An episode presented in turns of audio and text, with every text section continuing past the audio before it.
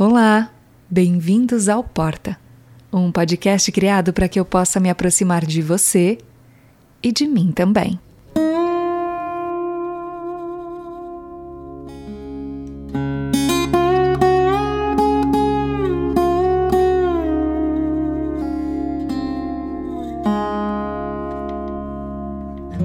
O que você faz para pertencer? Ou talvez para não ser identificado como pertencente, bem no estilo, mas eu não sou assim, eu não sou dessa turma. Já parou para pensar no preço que você paga por isso? Quantas coisas que você realmente gosta, mas mantém escondido para não ser diminuído, virar motivo de piada ou pior, de correr o risco de não ser mais aceito e assim não mais pertencer. Eu já mencionei algumas vezes por aqui o quanto o fator pertencimento significou e ainda significa maior chance de sobrevivência, desde os períodos mais remotos da história do Homo sapiens. Pois é, quanto mais a gente se observa e observa o outro, mais percebemos o quão forte isso é.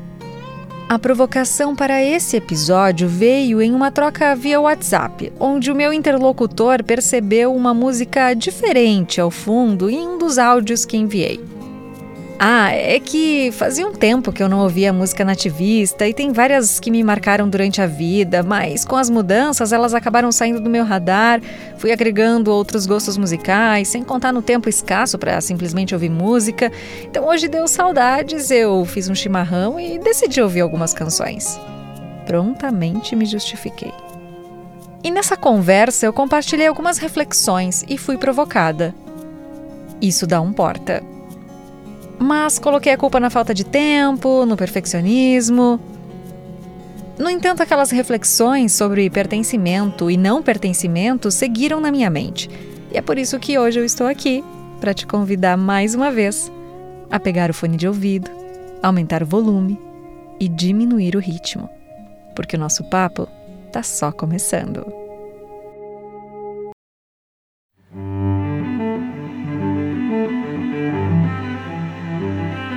Mesmo nascendo no interior de Santa Catarina, em um município que é chamado pelo povo da cidade grande de fim do mundo, eu sempre nutri o desejo de, nas palavras da Gabi adolescente, ver o mundo girar, as coisas acontecerem. E olha que isso é da época em que eu nem pensava em cursar jornalismo. Demorou um pouco, mas já adulta, lá fui eu para o mundo e claro que nesse processo mudei muitas vezes e passei a frequentar os espaços até então totalmente desconhecidos. O que trouxe muito aprendizado, novas formas de ver o mundo, as pessoas, as culturas, mas claro, também muito incômodo, que na maioria das vezes não é manifestado. Ser a de fora, mesmo em lugares que muita gente é, me obrigou a vestir várias máscaras, incorporar novos hábitos de sobrevivência, disfarçar o medo, a vergonha, o sotaque, para me adaptar ao máximo possível aos novos ambientes. Afinal, já diria Darwin, que não é o mais forte, mas o que melhor se adapta que sobrevive. E eu precisava, no fim do dia, sobreviver. Muitas experiências que eu vivi nos últimos 15 ou 16 anos vêm à memória nesse momento. Mas eu vou dar um salto no tempo e falar do momento presente, da mulher adulta que hoje, 2023, mora em uma cidade de 12 milhões de habitantes. E foi no caminho de volta para a capital paulista que essas reflexões ganharam força. Após algumas semanas na minha cidade natal, que tem lá seus 14 mil habitantes. Ao seguir para o aeroporto, eu ouvi no carro dos meus pais algumas músicas gauchescas e nativistas que há muito tempo eu não ouvia, e que em seus versos traziam situações do dia a dia, a lida no campo, a natureza, como o cheiro da maçanilha e poejo ou a geada de rachar o garrão, e claro, a saudade da terra que se ama tanto e para a qual se deseja voltar a qualquer dia ou qualquer hora. Pausa para curiosidade barra aprendizado. Santa Catarina não é só praia e Oktoberfest. O Oeste, por exemplo, além de festas das tradições alemãs, italianas, tem uma cultura geral muito similar à gaúcha, por seus pioneiros terem emigrado do Rio Grande do Sul em direção ao norte em busca de novas terras e sustento. A diversidade cultural é grande no estado, Até em uma mesma cidade, diferentes culturas e realidades se misturam, assim como em qualquer outro lugar. Ou você acha que Nordeste somente é sertão e praia, Centro-Oeste é só fazenda e mato, Norte é só Amazônia e garimpo, ou que São Paulo é só trabalho, trânsito e violência? E não é preciso pesquisar muito para entender que é bem mais que isso. Mas esse é um daqueles temas que merece um episódio para si. Voltando ao tema central, a riqueza da diversidade da qual somos compostos. Ao chegar de viagem, aquelas músicas do tipo que dão um quentinho no coração continuaram ecoando na minha memória e resolvi organizá-las em uma playlist. Esquento a água, faço um chimarrão e à medida que ouço uma música, lembro de outra e outra, muitas delas ligadas a memórias de pessoas ou momentos, porque sim, eu sou dessas que faz esse tipo de relação quase que automaticamente. Claro que aí também está outra particularidade da minha história. Dez anos de rádio, mesmo que focados no jornalismo, trouxeram a experiência de apresentar quase que todo tipo de programa, seja nas escalas de fim de semana ou nas férias de colegas, e isso só aumentou o meu repertório.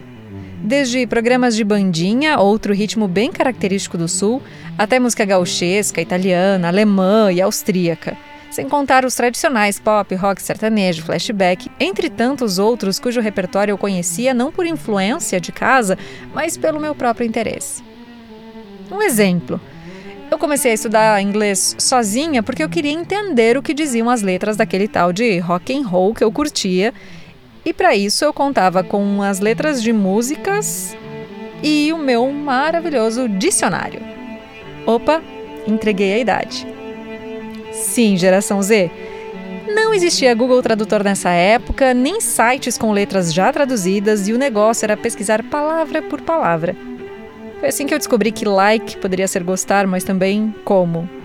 Na How You Remind Me do Nickelback. Nossa, eu fui da música gauchesca ao rock canadense. E isso tem a ver com a questão central da reflexão. Embora a sociedade ou a necessidade parecem nos empurrar para o que é semelhante ou que tem objetivos comuns, e sim, as comunidades têm muita força, mas ninguém é tão igual assim. E participar de um grupo ou comunidade significa que temos gostos, valores ou motivações comuns, e não que somos uma massa homogênea. Carregamos uma incrível diversidade dentro de nós. Nos identificamos com algum aspecto do outro, mas nunca seremos iguais e por isso não deveríamos sentir a obrigação de combinar em tudo, ou mesmo cair em um pensamento dual e excludente de que se você gosta disso, não pode gostar daquilo. Se você vem de um tal lugar, não gosta de tal coisa. Quando falamos de questões tão subjetivas, é preciso ir além da página 2 no pensamento lógico de Aristóteles, das duas premissas e uma conclusão. A famosa todo homem é mortal, fulano é homem, logo fulano é mortal. Sei que existe uma disputa étnica sobre eu sou melhor que você, minha cultura é melhor que a sua. Sendo que, na verdade, toda cultura tem a sua própria beleza e relevância. E quanto mais você respeita a do outro, mais se sente, ou deveria se sentir, à vontade para viver a sua. O tema é realmente complexo porque eu percebo algumas falas tão absurdas repercutindo que já me peguei escondendo várias vezes gostos e preferências por medo de ser comparada, julgada ou talvez excluída. Como eu gosto de exemplos, vamos a mais um. Considere mudar de cidade em um ano eleitoral e conviver com pessoas dos dois espectros políticos opostos. Sim, e isso é uma tarefa difícil quando os ânimos estão acirrados mais ainda. A quantidade de vezes que eu fui julgada e jogada de um lado para o outro não está no mapa. Mas tudo bem, isso já acontecia na minha cidade anterior porque eu nunca fui a pessoa de verdades absolutas ou idolatrar alguém, muito menos político. Não raras são as frases como: Jornalista? Ih, já sei em quem você vota. É do Sul? Ih, já sei em quem você vota. E claro, cada um com um palpite extremamente oposto, você deve imaginar. Eu ria, mas a vontade era de chorar, tamanha minha vergonha alheia por comentários tão simplistas e como se um fator isolado pudesse definir a complexidade de quem eu sou, ou o que penso, como avalio cada cenário, etc. Se nasceu em tal lugar ou se tem tal profissão, vota no fulano. Se vota no fulano, é radicalmente contra X e a favor de Y, o que significa que. Olha, eu não sei se isso é criatividade ou falta dela. Deduções baseadas em preconceitos ou em fatores isolados como o voto, ou o lugar de onde a pessoa vem, ou a profissão que ela escolheu, têm uma grande chance de serem erradas. Outro fato, no mínimo curioso e que complementa essa mesma lógica, eu preciso registrar. Eu havia acabado de mudar para São Paulo era o aniversário de um amigo de uma amiga, uma ótima oportunidade para conhecer algumas pessoas, formar novos círculos de amizade. Só quem se mudou sozinho para uma cidade totalmente nova sabe como é importante formar novas amizades. E não é que tinha uma guria do sul na festa? Puxa, que legal, pensei. Vai ser ótimo ter a visão de quem já veio da mesma região há mais tempo e sentiu um pouco do choque cultural. Porque sim, acredito que ele exista em maior ou menor medida para qualquer pessoa que venha de qualquer lugar. Mas sabem qual foi o primeiro conselho recebido? Você tem que esquecer que é do Sul. Disfarce sotaque, procure turmas que não tenha ninguém do Sul. Aos poucos, você vira paulista. Na hora, eu dei um sorriso amarelo, abaixei a cabeça e, com um certo pesar, agradeci o conselho. Acho que até disfarcei bem, como tantas outras vezes na vida. Mas a verdade é que aquela fala bateu muito forte. Ecoou por dias e dias. Ecoou até hoje, tanto é que veio parar aqui. Não tive a oportunidade de conhecer mais profundamente aquela pessoa e a sua história, qual seria a sua dor, o porquê dessa dor existir. Eu deduzi, claro, porque isso é muito automático, que a fala dela tinha muito a ver com a disputa política tão exacerbada. Mas, de novo, eu tenho plena consciência da minha dedução simplista e que pode ser bem falha. Existem pessoas com visões de mundo com as quais eu concordo ou não no Sul? Sim, mas também já encontrei com elas em São Paulo, no Nordeste, no Centro-Oeste, nos Estados Unidos e, pasmem, sou amiga de muitas delas até das que zoaram do meu sotaque e vocabulário inúmeras vezes. Mas eu tenho exercitado que sou responsável apenas pelo meu comportamento. No máximo, eu posso ajudar ou influenciar o meu entorno, falar o que penso para quem realmente está disposto a ouvir, mas jamais obrigar o outro a pensar como eu respeito e tolerância são mais consistentes quando aplicados nas relações individuais do dia a dia do que na lacração da rede social. E isso serve para qualquer tema. Aliás, é importante lembrar que a cultura pode influenciar, mas não é algo tão definidor assim. Ela é parte de quem somos e não o todo. Deveríamos, portanto, estar mais abertos para dizer: não conheço a sua história, o lugar de onde você vem, as suas experiências, seus gostos, o que você pensa sobre assuntos X ou Y, do que simplesmente deixar-se dominar por discursos ou preconceitos simplistas que nada mais passam de preguiça disfarçada. Hashtag pronto falei. Voltando à analogia com a música, duas semanas depois do início dessa reflexão, eu encontrei a família de uma amiga querida que já mora há muitos anos no interior paulista. Após o jantar, sentados à mesa com o nosso copo de chopp, relembramos e cantamos, claro, várias músicas de bandinha ao sertanejo, mas também rolou um Rod Stewart com o seu I Don't Wanna Talk About It. Porque você pode achar que não, mas para nós combinou muito. Mais duas semanas se passaram e um passeio com outra amiga em Goiás, quando finalmente experimentei o famoso pequi, foram outras músicas, outros ritmos, algumas semelhanças, muitas diferenças, outras memórias criadas, muitos aprendizados e a certeza que a gente ganha muito mais quando se coloca como alguém que não sabe, mas está disposto a saber, conhecer, aprender e tirar as próprias conclusões em relação ao que é bom e ruim. E entender que as percepções são únicas e individuais. O pequi eu amei, mas o picolé de cajamanga com sal não foi muito sucesso para o meu paladar. Enquanto para minha amiga é uma das experiências mais deliciosas de Goiás. Mas e quem disse que precisamos gostar das mesmas coisas para mantermos a amizade? Nos encontramos e acolhemos em outros pontos. E nas diferenças aprendemos ainda mais uma com a outra.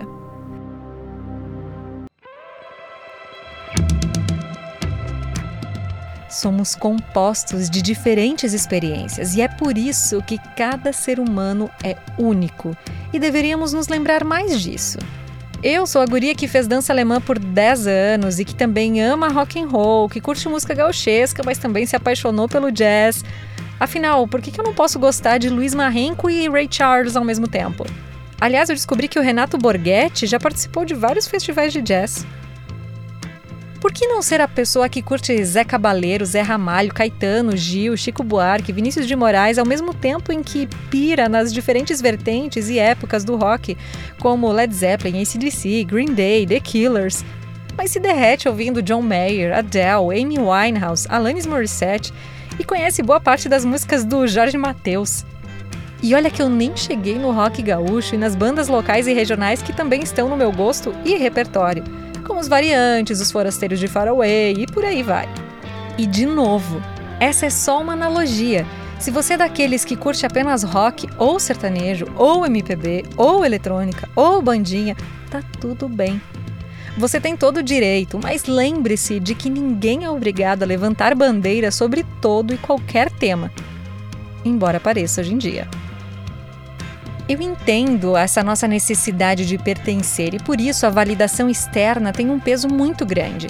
Mas se tem uma experiência muito válida, é olhar e reconhecer e se apropriar da própria história, especialmente daquela que é vista por alguém de fora e parece não fazer o menor sentido. Aliás, como é bom ser surpreendido. Busque novas experiências e referências, mas não esqueça das que você já construiu, até mesmo daquilo que não faz sentido, porque talvez não valha a pena insistir.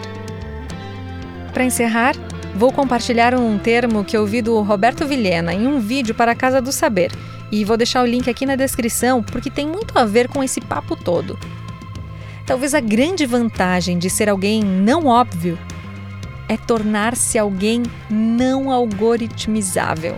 Ser algoritmizável é fazer mais do mesmo. Aquilo que se chama de autenticidade, ter opinião sobre todo e qualquer tema, mas que na verdade é a pessoa que tenta falar o que faz o algoritmo entregar mais na rede social, ou ser mais amado ou admirado no senso comum ou na sua comunidade. É fácil não ser algoritmizável? Nem um pouco. Até para conseguir um trabalho hoje em dia, é preciso se adaptar aos algoritmos do LinkedIn para ter chance do seu currículo ser visto. E vamos combinar que o que é que a gente consegue mostrar da gente em um currículo? Ah, e sobre pertencer? Não se preocupe, você sempre acabará encontrando uma turma ou várias. E se alguém não te aceitar por conta de alguma particularidade, talvez não mereça realmente o teu afeto e a tua presença. Valorize o fato de você ter experiências diferentes do outro, sejam elas boas ou ruins. Mude de ideia sem medo, isso é sinal de que você aprendeu algo. E para finalizar, lembre-se: a sua história é sua aproprie-se dela, não como melhor ou pior do que a do outro, apenas sua e única. Olhe com mais leveza, você não precisa mudar quem foi, nem esconder de onde veio, muito menos onde está. Acolha e respeite a caminhada, porque assim você acolhe e respeita quem é. E quem se é, a gente constrói todos os dias. Um beijo da Gabi e até o nosso próximo episódio.